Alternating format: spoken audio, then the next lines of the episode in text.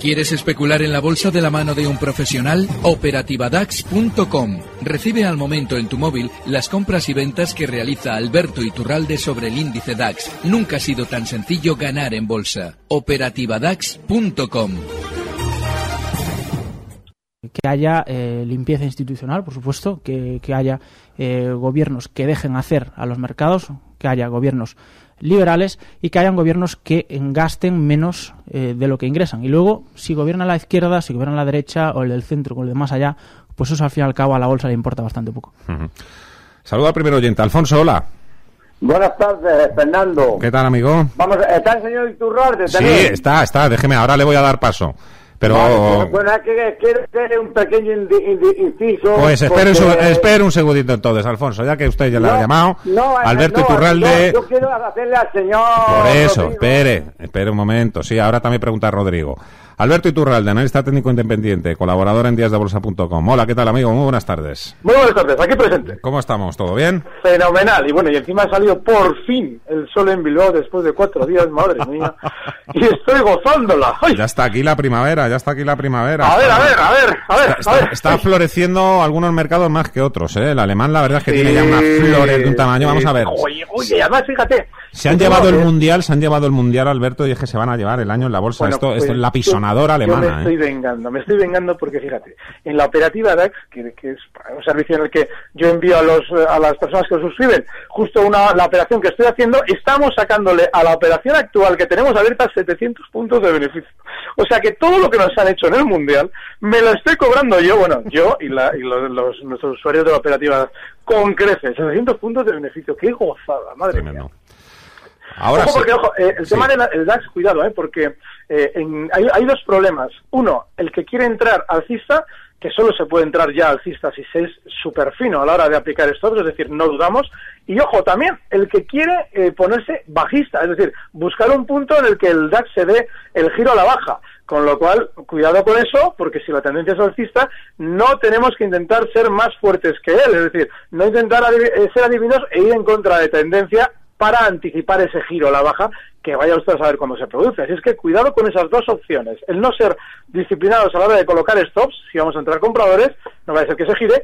Y también, muy importante, el no intentar adivinar cuándo se va a girar a la baja. Bueno, noticia que estoy leyendo ahora mismo. La Comisión Nacional del Mercado de la Competencia ha sancionado con casi 9 millones de euros a Repsol por violar las leyes de la competencia. Esta multa se suma a la sanción de 20 millones que también impuso este organismo a la petrolera por pactar precios. Dicho esto, Alfonso, ahora sí, venga. Bueno, mira, pues, vaya, vaya noticia que me da, porque yo te pregunto por Resol. Bueno, ¿y qué pasa? Bueno, mire, eh, para el señor Turralde y para, y para el señor García, Venga. yo hace 8 o 10 días di una orden al banco que me pusieran 3.000 acciones a 15.50, porque cuando yo di la orden estaba a 17.0, no, a 17.30 por ahí. Sí. Yo me quedé corto, creo que me quedé corto, pero tal como estoy viendo a Resol actualmente, eh, bajando todos los días, todos los días, ahora yo ya tengo miedo que yo creo que ya mm, estoy espe- esperando a, a bajar más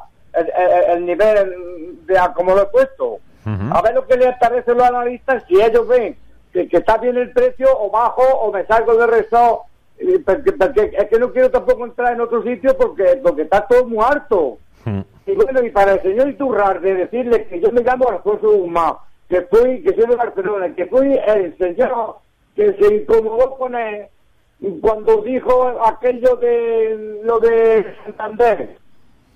Y se Sí. incomodó pedirle mil perdones porque mi intención no era molestarlo. Mm.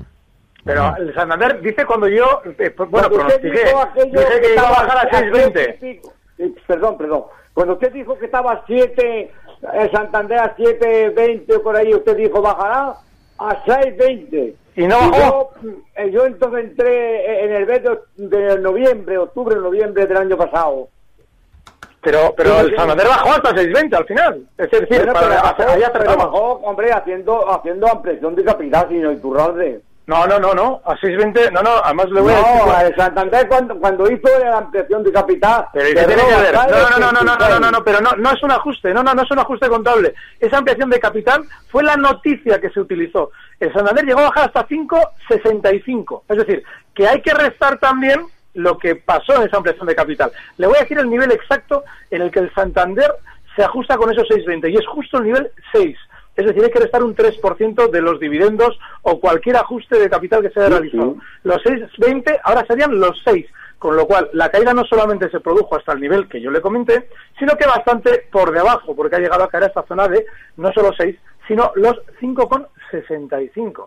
De manera que, oiga, cuando no acertemos, esté bien, está bien que nos lo diga, pero joder, si ya encima nos echa la bronca cuando acertamos... Bueno, sí, bueno, yo, yo le digo que ahora acertó usted. Pero, Pero si además Alfonso ha llamado para hacer las paces, ¿verdad, Alfonso? Sí, para hacer las paces, porque yo no quiero...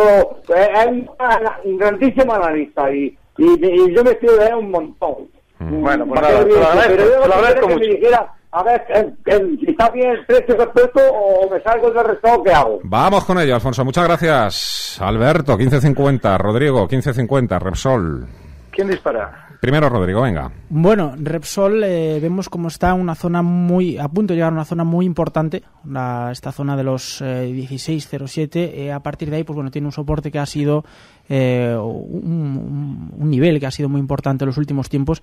Evidentemente, la gran duda, la gran pregunta es qué va a hacer ahí. Ahí probablemente el- la acción encuentre apoyo, pero visto cómo se está comportando el precio del petróleo, mi bueno, mi pronóstico es que probablemente veamos a Repsol comportarse peor que el IBEX, como así también lo ha hecho hoy, peor que el IBEX en los próximos días. Decía el oyente Alfonso que tenía la, la orden a 15.50, ¿verdad?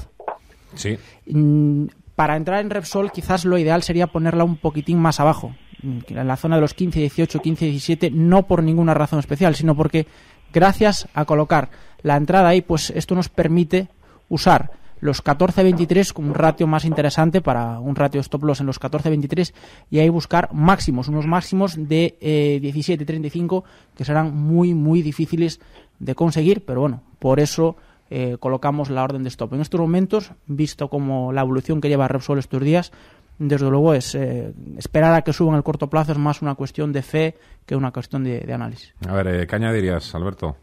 Pues nada, que lo- yo estoy completamente de acuerdo con Rodrigo. Lo, yo esa, esa orden en los 15.50 no me parece nada mal técnicamente, esa orden de compra, porque esa es la zona probablemente de mayor soporte si eh, Repsol quiere recortar. Así es que yo creo que esa compra está fenomenalmente metida por Alfonso y eso sí, muy importante, el stop. Yo lo colocaría justo en los 15.20. Así es que bueno, y hay que tener en cuenta un detalle, ¿eh? que Repsol se ha aprovechado de su información, toda la vida lo ha hecho, y estos últimos meses más que nunca para intentar colocar títulos en 17. Así es que eh, si no vemos que rebotan los 15.50, que es donde él compra, el stop, inexcusable, 15.20. Perfecto. Ángel, hola. Hola, buenas tardes. Gracias por dejarme participar y quisiera preguntarle por dos valores. Uno es APSA, la del CAC 40, la tengo en cartera, la compré sobre 21, creo que voy a cerrar sobre 23, 80 o algo así, y quisiera saber estas cosas. Primero, ¿cómo se encuentra en cuanto a, pre- en cuanto a precio? Lógicamente sé que es alcista, pero no sé en qué punto está de ese alcista. Si ya está- 23.76 ha cerrado hoy. AXA. ¿Qué, qué precio, 23.76. qué precio es? ¿Qué, qué valor es? AXA, AXA. AXA, perdón. Ujú. Y entonces quisiera saber pues cómo eh, cómo está en esa tendencia alcista y si está próximo a alguna resistencia importante para, para ponerse porque como no se pueden poner estos en la, en el mercado europeo, por lo menos el broker que yo tengo, pues quisiera saber cómo se encuentra en ese proceso alcista. Y el segundo valor sería Lufthansa. Este no le tengo en cartera, me gustaría entrar, pero lógicamente como el DAS está ahora mismo tan embalado hacia arriba y este valor sé que está ahora mismo en negativo en el año, pero no sé si está en bajista, alcista o cómo está. Me, me gustaría que me dijeran que en qué punto se puede entrar. Perfecto. Nada más. Gracias, Ángel. A ver, gracias. elige, Alberto, uno de los dos. Venga. Bueno, eh, por paternidad responsable, el más complicado, que es Lufthansa, porque yo de este valor he hablado, mm, bueno, en su momento hicimos una estrategia que salió fenomenal y que ya, lógicamente, había que haber cerrado en zonas de 15.50. Hay que tener en cuenta que Lufthansa eh, es un precio que tiene un soporte clave en el plano técnico, es decir, técnicamente tiene una zona muy importante justo en los 12,60. Está ahora mismo cotizando Lufthansa en los 13,12, que es donde cierra justo hoy, y cualquier operación compradora lo más cerca posible de esos 12,60 mejor. Si no nos llega hasta ahí, yo no la tocaría, porque no ha hecho ningún movimiento que nos deba hacer pensar que este valor vaya a funcionar especialmente bien. Así es que 12,60 esto. Si es que estamos. AXA, Rodrigo.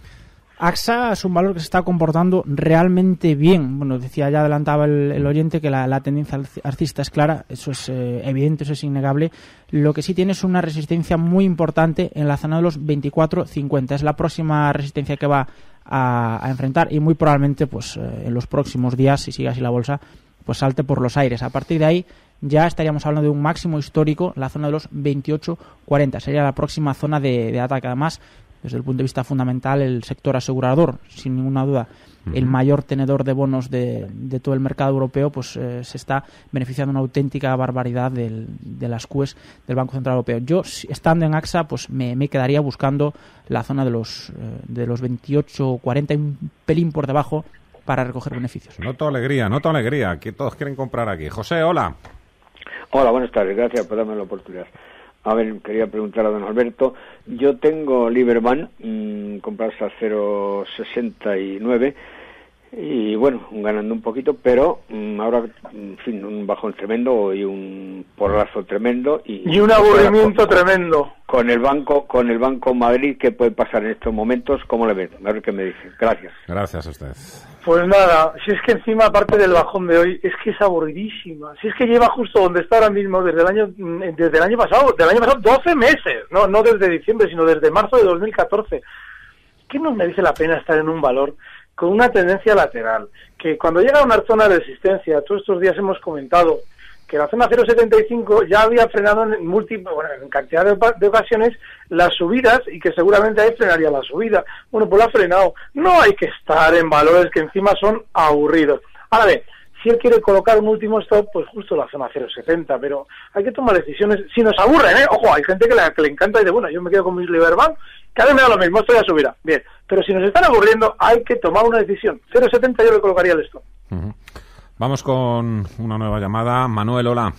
¿Qué hay? Buenas tardes. Buenas tardes. Quiero preguntar, tengo eh, eh, CaixaBank, Día, Inditex y Airbus.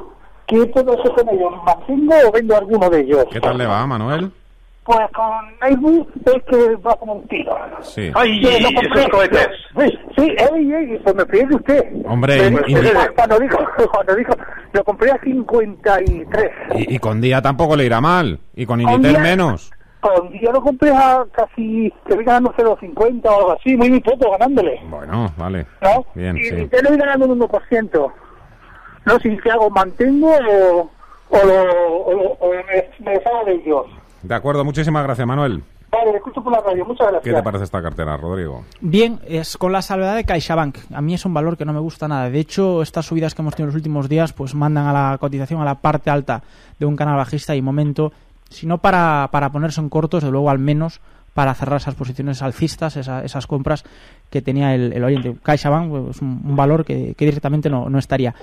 Y luego tanto Día como Inditex pues eh, son valores que evidentemente en los que hay que estar. Un día quizás eh, tiene una especie de agotamiento en su tendencia, eh, ha llegado a las resistencias de los 6,94 lleva ahí una semana, 10 días pues comportándose de forma un poquito rara. Quizás sea un buen momento si hemos pillado toda la tendencia, pues intentar consolidar beneficios, esperar a que haya una corrección y volver a entrar ya cuando, cuando la tendencia sea, siga siendo alcista, pero ya de, de una forma un poco más sana. ¿A ti qué te parece, Roberto? Uy, Roberto, Alberto. Eh, me parece una gloria. Y además coincido completamente con Rodrigo, porque efectivamente CaixaBank yo creo que va a recortar. Eh, en día sí creo que la zona 7 le va a costar más de lo que parece, porque es una resistencia que es muy importante. Pero bueno, tanto Inditex, que tiene un objetivo alcista en 29.40, es decir, todavía le quedaría un 3%, 4% al alza. Yo seguiría dentro con ese objetivo alcista. Y bueno, pues ya el caso de Airbus, qué barbaridad lo que está subiendo. Bueno, pues nada, comentábamos las semanas anteriores que el objetivo alcista de Airbus es 66 euros. Así es que, claro, yo decía, bueno, esto igual tarda unas semanas, ¿qué, qué va? Es que está, está disparada. Hay que seguir dentro y seguramente durante estos días, si todo va normal, alcanzará esos 66. Hay que entender que cerrando ahora mismo en 73,86, podemos subir el stop. Yo ese stop lo subiría hasta la zona 62,50. Y si nos cierra un día por debajo, amarramos el beneficio de otra cosa. Miguel Ángel en Twitter nos pregunta por eBay y por Opco. O de Orense, P de Pamplona, K de Kilo y O de Orense. eBay y Opco. Rodrigo, ¿tienes algo por ahí?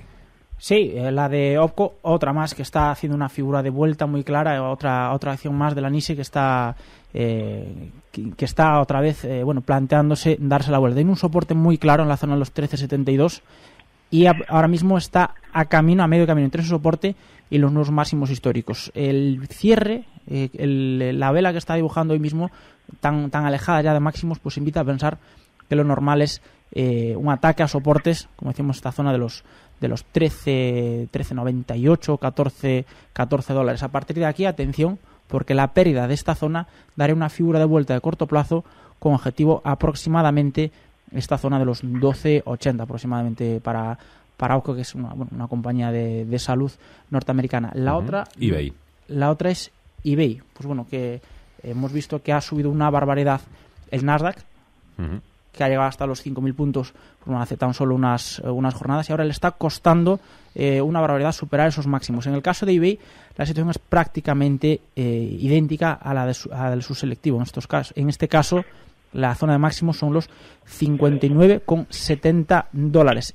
Y la volatilidad que está teniendo ahora mismo es tremenda. La- toda la- todo el sector tecnológico norteamericano está teniendo una volatilidad muy muy fuerte y estas empresas además están cotizando tremendamente caras con respecto a las empresas tanto del, del Dow Jones como del como del SP. ¿Cuál sería mi planteamiento con eBay? Yo directamente si estoy comprado, seguramente esté ganando dinero porque está prácticamente en máximos, cerraría la posición. Si estoy intentando eh, plantearme una entrada, pues esperaría una corrección hasta el siguiente soporte, que es la, la última resistencia relevante, los 57.90, y ahí me posicionaría en largo otra vez. Muy bien. Hola, Roberto. Hola, ¿qué hay? Muy buenas tardes. a todos. Pues era una dudilla que no me aclaro muy bien, a ver si me las podían responder, que supongo que sí. Los analistas, eh, si inviertes mediante CFDs en el mercado americano o en petróleo en dólares, que todos los días te, te liquidan en euros, eh, ¿cuál sería la táctica para quedar igual? ¿Invertir al, al alza o, o sea, invertir euro-dólar? Eh, a favor del euro, a favor del dólar, ¿cómo sería el tema para quedarte igual? La misma cantidad que, que inviertas en acciones o en índices en Estados Unidos, invertir la misma cantidad euro-dólar.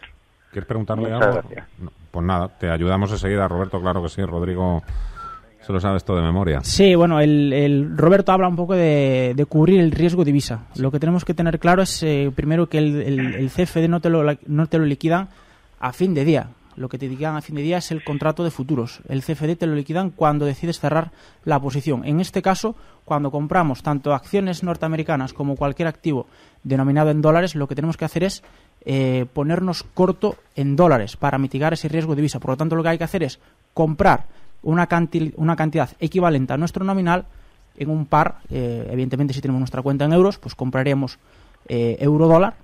Por lo tanto, ahí estamos eh, al mismo tiempo poniéndonos corto en dólares o si tenemos la cuenta en libras, pues directamente lo que haremos sería comprar libra-dólar por el mismo nominal. De todas formas, si vamos a trabajar con, con plazos cortos pequeños o con cantidades pequeñas, no, no es lo adecuado cubrir el riesgo de divisa. Si vamos a trabajar con posiciones estructurales o con cantidades muy grandes, ahí sí. Y siempre, si compramos dólares en nuestra posición, lo que tenemos que hacer es, en la cobertura de divisas, ponernos corto en dólares, es decir, comprar euro-dólar. Muy bien. Bueno, qué gozada que el compañero coja el capote y te quite los problemas, lo difícil. Gracias, Rodrigo. De nada, hombre. Que se lo sabe muy bien esto, Rodrigo, hombre. Sí, que sí. XTV, Y qué bien lo ha hombre, es explicado. una casa que se dedica Sí, sí. mucho a este tipo de producto. A ver, venga, otro Twitter y así me lo voy quitando de encima. Pilar eh, nos dice, Bayer compradas a 7.35. ¿Qué hago? ¿Mantengo o vendo? Y luego pongo- ¿Perdón? ¿Qué nivel ha dicho? 7.35 tengo yo aquí. Imposible. Hombre, salvo que las haya comprado hace 50 años, están en 142. Pues ese es lo que me están pasando. Madre mía, bueno, pues nada. Bueno, Vamos a dice, suponer... Bayer compradas a 7.35. Vale, vamos a obviar lo de Bayer, porque luego digo, ¿qué hago? ¿Mantengo o vendo? Y luego dice, ¿entre Volkswagen o BMW? Bueno, yo ahora mismo en el mercado, el problema que tiene el mercado alemán es que... eh, ¿El programa tiene- del motor a qué hora es? Porque este no es, no esta no es la hora, pero bueno. Viernes, no, pero fíjate, viernes me sí, dice que... no, no, pero si es que es terrible, porque fíjate que, un- tienen potencia algunos motores, pero la cotización de algunas compañías de automovilísticas es casi todavía más, más bestia. Estamos hablando de que BMW ha subido desde 96 durante estos dos últimos meses hasta 122 y hoy prácticamente casi lo vemos cerrando en máximos de la sesión. Eso lo que nos debe hacer pensar es que de, yo creo que ahora mismo de los dos probablemente sea el más alcista y seguramente durante estos días irá alcanzando zonas de 128,50 y ahí es donde yo fijaría, en el caso de entrar en BMW, fijaría el objetivo alcista. Hay un problema y es que Volkswagen, que también, si abrimos el gráfico, vemos que es eh, tremendamente alcista durante estos días, se va a encontrar durante estos días también con una resistencia enorme. Volkswagen cotiza en 247,55 y la resistencia está en 255. Así es que ojo ya porque quizás a Volkswagen eh, le queda, bueno, pues eh, igual un poquito menos. Veremos, ¿eh? Porque los dos están muy alcistas. Son dos buenas compañías ahora, de corto plazo. Bueno, vamos a hacer ahora una pausita. Me dicen que sí, por aquí. El programa del motor es los viernes a las dos. Ahí también nos dicen cuáles son las ventajas entre Volkswagen o BMW desde otro punto de vista, por supuesto. Em, venga, pausa. Eh, antes de la pausa, última vistazo a pantallas. Wall Street, Paul Mielgo. Pues nada, se consolida el rebote en Nueva York después de tres semanas eh, de avances. Tenemos al Dow Jones Industriales a las puertas otra vez del nivel de los 18.000 puntos, 17.929 exactamente, subiendo más de un 1%, lo mismo que el Standard Poor's 500 que se coloca en 2.074 puntos. Mientras tanto, vemos al tecnológico Nasdaq 100 subiendo un 0,93% hasta 4.355 puntos.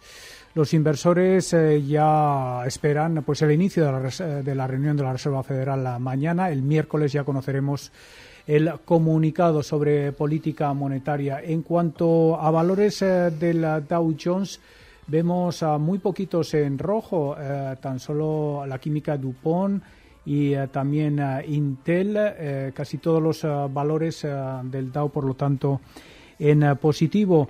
Eh, Microsoft, sin embargo, acusa una rebaja de recomendación por parte de UBS, que ha recortado las estimaciones de beneficios para la empresa de software. Netflix, la empresa de televisión a la carta, también está cayendo más de un eh, punto porcentual después de que la firma de análisis Evercore rebajara su recomendación sobre esta compañía de streaming online a vender desde mantener. Ahora ya inmediatamente además María Risco nos va a contar también la agenda para mañana martes. Cierre de mercados. El paraíso financiero.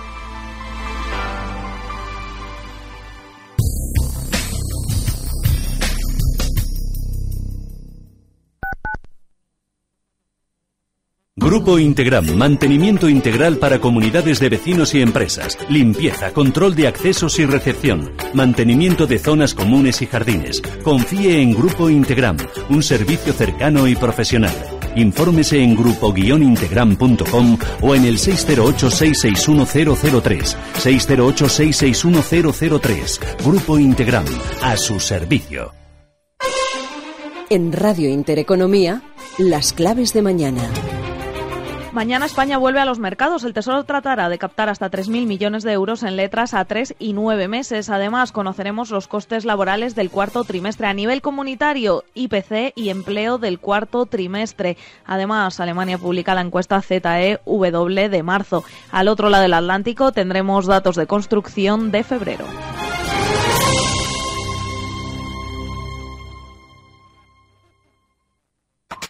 El 99% de la materia del sistema solar se encuentra en el Sol. El Sol ha consumido hasta hoy el 50% de sus reservas de hidrógeno. El hidrógeno en términos de masa supone el 0,9% de la corteza terrestre. Un 71% de la corteza terrestre está cubierto de agua. El agua es el principal componente del cuerpo humano. Somos un 75% de agua. En Radio Intereconomía 100% Ciencia. Los sábados a las 8 de la tarde con Mamen del Ojo. En Radio Intereconomía, Javier Algarra se lleva de lunes a viernes El gato al agua. Al hilo de la actualidad, cada noche con los mejores contertulios y todos los puntos de vista en El gato al agua. El gato al agua a las 10 de la noche en Radio Intereconomía e Intereconomía Televisión.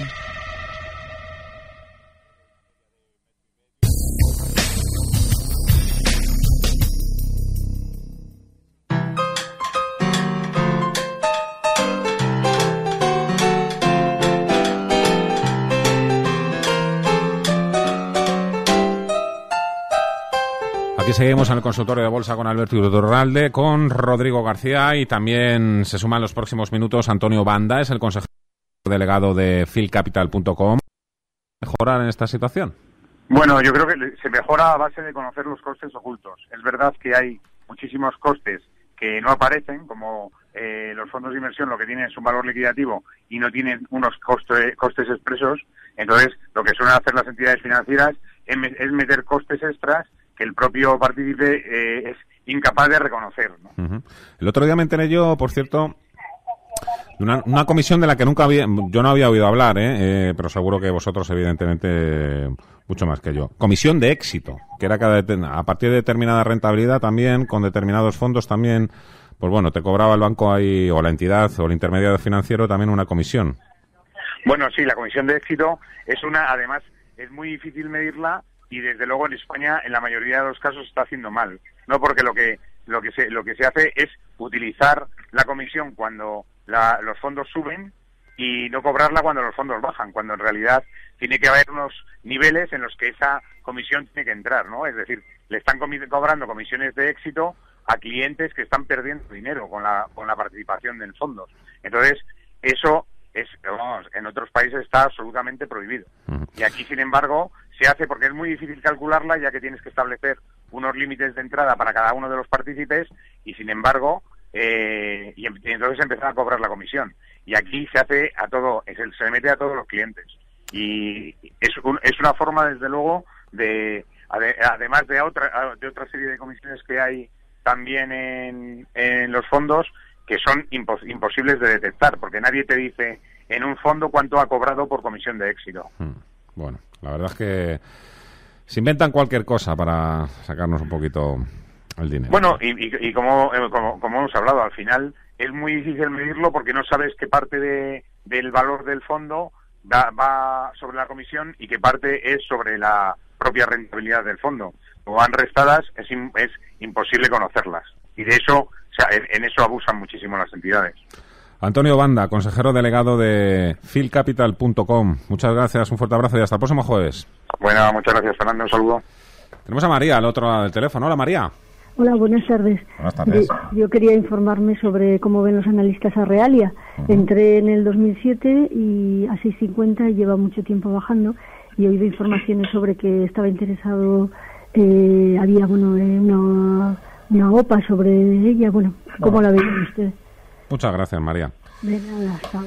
Hay una, hay una que ya ha pasado eh, el examen de la Comisión del Mercado de Valores, la de Hispania 0,49. Ya hay otra anunciada, la de Carlos Slim, a 0,58. La verdad es que cualquiera de los dos casos, habiendo comprado 6,50, ¿qué, ¿qué consejo le damos a María? Bueno, eh, el consejo que yo le daría sobre Real pues probablemente llegue varios años tarde. Entonces, eh, no, no, no, tiene demasiado sentido. Lo que sí comentamos lo de las lo de las sopas es que ahora mismo el mercado no se cree que esas sopas vayan a tener lugar. De hecho, eh, es obvio, si, se, si el mercado se creyese que esas sopas van a tener lugar, pues eh, automáticamente la cotización habría caído primero hasta el precio de Hispania y luego habría subido hasta el precio que bueno de la, de la inmobiliaria de, de, Soros. No, no recuerdo ahora cómo se llama exactamente el nombre. En cualquier caso esto sigue siendo una, una acción para no estar desde mi punto de vista. Eh, podemos podemos en un acto de fe esperar que vuelva a atacar esta zona tan clara de control los 90 céntimos pero en cualquier caso creo que mm, pensar en un recorrido clarísimamente alcista para los próximos años en realidad pues eh, como decíamos antes, casi un, acto religioso más que un acto fundamental en algún tipo de, análisis. Yo no, no estaría en realidad. Aquí lo que parece es que hay un pulso, hay un pique también entre Soros y Carlos Slim, porque también Carlos Slim ha, lanzado una APA, creo que es a 0,58, ¿no? Pero creo que FCC, que está bajo el control de Carlos Slim, dice que de momento ellos no van a ir a la OPA. Entonces, que, Carlos Slim no se vende a sí mismo. ¿Esto lo entendéis vosotros? Yo tampoco. Además hay un problema, ¿eh? Y es que en todas las operaciones de este tipo, de OPA o de adquisición de una compañía, siempre, siempre, por más que nos cuenten que existe la OPA hostil, siempre se pacta todo antes de lanzarse la OPA con el capital mayoritario para que ese capital mayoritario, que es el único que puede frenar las subidas, coloque el precio por debajo. Es decir, eh, ahondando un poquito en lo que comenta Rodrigo, si el precio está por encima de la OPA, es que el capital actual de Realia no ha, ha dicho que no. Ha dicho que lánzame las sopas que te dé la gana, que yo no pienso ayudarte. Y si no le ayudan, lógicamente esa OPA no puede salir. Así es que hasta que no esté Realia por debajo de esos 0,59, 0,58, no nos podemos creer nada de lo que hay. Y como al oyente lo que le interesa es que suba y no que baje, pues esa zona 0,90 es precisamente la importante, la que ha citado Rodrigo. Hola, José María. Hola, muy buenas tardes a todos. Vamos allá. A ver, eh, bueno, os vengo escuchando desde el principio de enero, que del principio de año, que os escuché por primera vez, y bueno, siempre que puedo, entro, los- eh, veo, oigo, escucho los lunes el programa. Muchas gracias. Me ha llamado la atención que casi todas las operaciones, no sé, igual es una impresión, son pues para hacer en días, semanas. Joder, yo estaba pensando en meter un dinero a largo plazo, para, ya para varios años, para 5, 10, 15, pensando en los chicos, dos o Pues tres claro que valores. sí, José María, tú eres de los Entonces, míos. no sé si es buen momento para entrar y si me podrían decir eso. Con dos o tres me vale, joder. Son unos 15.000 eurillos, pues repartirlos entre dos o tres y bueno, pues para dejarlos por ahí unos cuantos añicos. Ujú. Como los viejos tiempos, joder. Entonces, no sé si vas con la filosofía del programa, pero yo pues acaso pregunto. Y ahí estoy. ¿Desde dónde llama, José María? Eh, en este momento estoy en Madrid. Pero bueno, soy de Donosti, eh, Pues- vecino del, del, del era- eso es, eso te iba a decir. Me he quedado. Además, yo he vivido en Fuenterrabía mucho tiempo, así es que. Hombre, sí, pues ahí tenemos la cuadrilla. Hondarribia, no Ñorbi. Sí. Oye, me, me gusta, José María, además que hagas esa acotación, ¿eh? Porque es verdad que aquí, mm, yo fíjate que no es que intente, eh, por supuesto, no, no lo voy a eliminar. si Aquí la mayoría de la gente que llama son traders, gente que hace trading, pero claro, me gustaría que llamase más gente también pensando en eso. Oye, es que me ha encantado lo que has dicho. Tengo 15.000 euros y lo que estoy pensando es en mis hijos. A lo mejor Eso para invertir a muy bien, 5 o 10 madre años.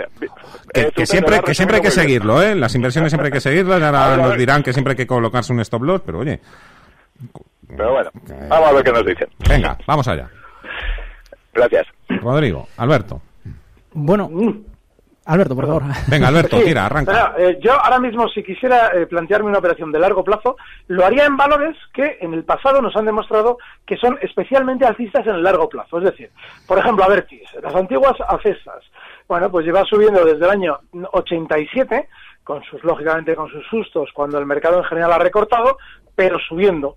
Hay otro también que tuvo su filosofía, o esta misma filosofía, en el pasado y que ha vuelto a cotizar ahora, estos últimos meses, que es logista. Bueno, pues esos son los dos valores en los que yo entraría. Y para un tercer valor, lo que esperaría es que hubiera una hecatombe bursátil y que lo último que me pidiera el cuerpo es comprar para efectivamente comprar cualquiera de los dos grandes bancos. Por ejemplo, utilities. No sé, a mí se me ocurre, ¿eh? No sé, yo, mm, sin entender mucho de esto, digo, coño, pues, eh, no sé, eh, electricidad se va a consumir siempre, ¿no? Por ejemplo, ¿eh? Sí, de hecho, eh, si yo tuviese que comprar alguna O acción para largo plazo, La gente siempre se va a comprar medicamentos. Puede haber una crisis, puede haber lo que sea, pero la gente con la salud no va a jugar.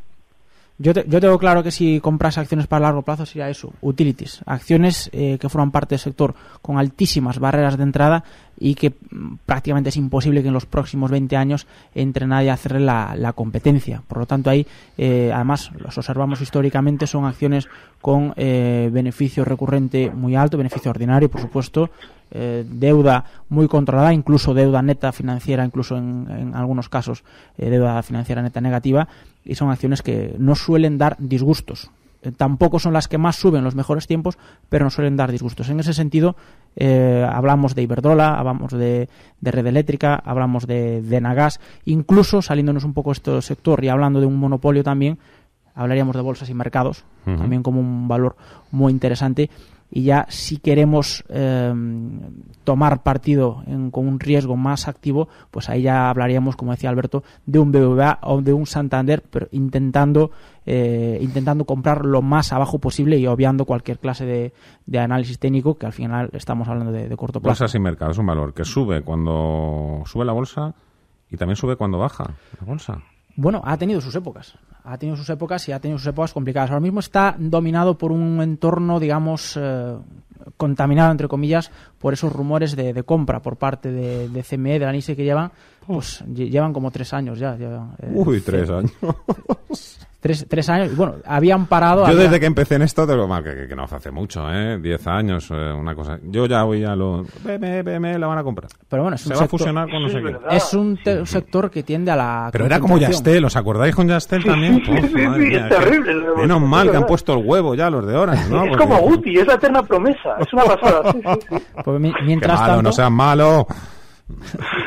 Joder, es que últimamente el Atleti lo tengo, vamos, como para no hablar de fútbol. Hombre, ya. Perdón, perdón. Anda, que... Ahora sí, eh, Granuja, ahora sí que tienes hablar de fútbol. Fernando, Tocayo. Hola, muy buenas. Muy buenas tardes, cuéntame. Que yo quería preguntar por Array Biofarma.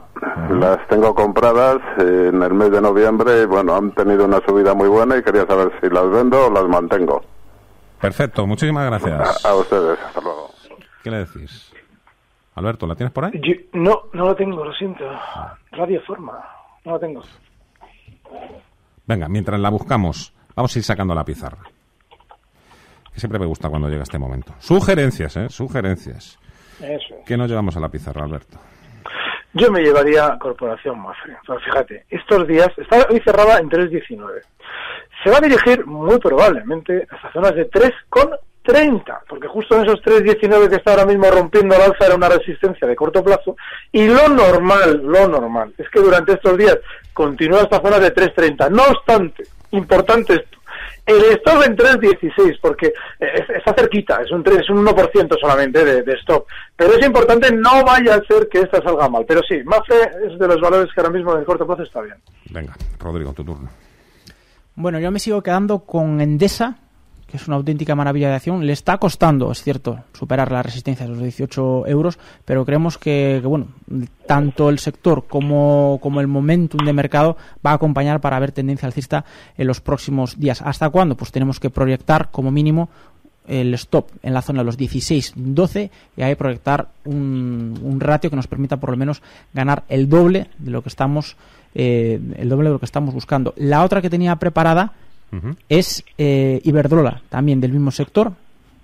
Básicamente el argumento es eh, prácticamente el mismo, sigue enclaustrada en esa zona de los 6 euros y eh, estas, estas eh, reducciones que ha tenido en los últimos días pues bueno, nos invitan desde luego a volver a entrar alcistas y bueno, seguir pensando, seguir eh, viendo a Iberdrola como un valor de, eh, con gran futuro para el IBEX 35. Muy bien.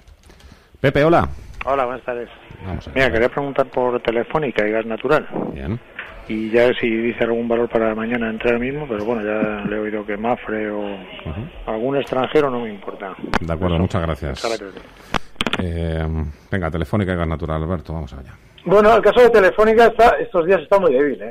Y es que, ah, en cierto modo, hay que tener en cuenta que cuando el mercado en general está un poquito, ah, bueno, no es que el IBEX esté una, eh, muy alcista, pero está subiendo y vemos que Telefónica ya, de alguna manera, recorta para contrapesarse, como hace siempre con los bancos, hay que colocar un último stop. Y en el caso de Telefónica, clarísimo. Los 12.90, hoy cierra en 13.26, hay que darle, desgraciadamente, ese margen. Gas natural, bueno, este es un precio que está funcionando de manera decepcionante y es marca de la casa. Es muy habitual en gas natural cada X años eh, generar un movimiento durante meses en el que está funcionando de una manera completamente decepcionante con respecto a las subidas de los demás.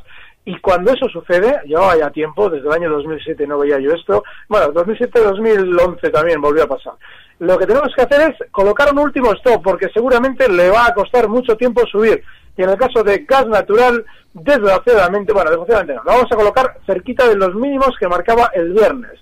En los 12, eh, perdón, los 20 con 40, esa zona 20-40, hoy cierra gas natural en 20 con 75, ese 2% es el stop que yo colocaría. Bueno, se nos quedan fuera Alibaba, Twitter, Ence, Iberpapel, Bankinter, Mediaset.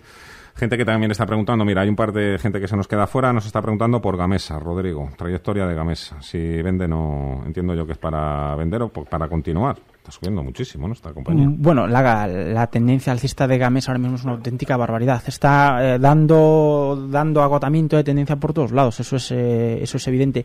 Yo lo que haría con Gamesa, pues eh, viendo que, que está el, el- el petróleo cayendo y evidentemente esto catapulta al alza a todas las compañías de energías renovables, yo lo que haría, estando dentro, pues desde luego ir gestionando el stop loss. El stop loss ahora mismo en Gamesa, en mi opinión, debería de quedar un poquito por encima de esa vela gigante que hice el miércoles pasado, por- perdón, un poquito por debajo, en la zona de los 10,80. Y conforme vaya subiendo la cotización, seguramente no suba de forma lineal, sino que subirá con dientes de sierra, como siempre, pues ir subiendo el stop loss y evidentemente algún día se dará la vuelta. Ese día nos saldremos, pero hasta entonces pues eh, tenemos la oportunidad de coger una tendencia que puede ser brutal. Teníamos ya al otro lado del teléfono a Santiago. No nos da tiempo, Santiago, pero mañana te llamamos si quieres y que volvemos con el consultorio de bolsa también hasta ahora. Te ponemos el primero de la lista. Rodrigo García, analista de XTV, muchísimas gracias, un placer. A vosotros, se parece así. Alberto Iturralde, me encanta, ¿eh? Cuando llega los lunes. Muchísimas gracias, amigo, un fuerte abrazo. Un fuerte mucho. abrazo, gracias. Y no- Recibe al momento las operaciones de Alberto Iturralde vía SMS en tu móvil. Operativa DAX.com.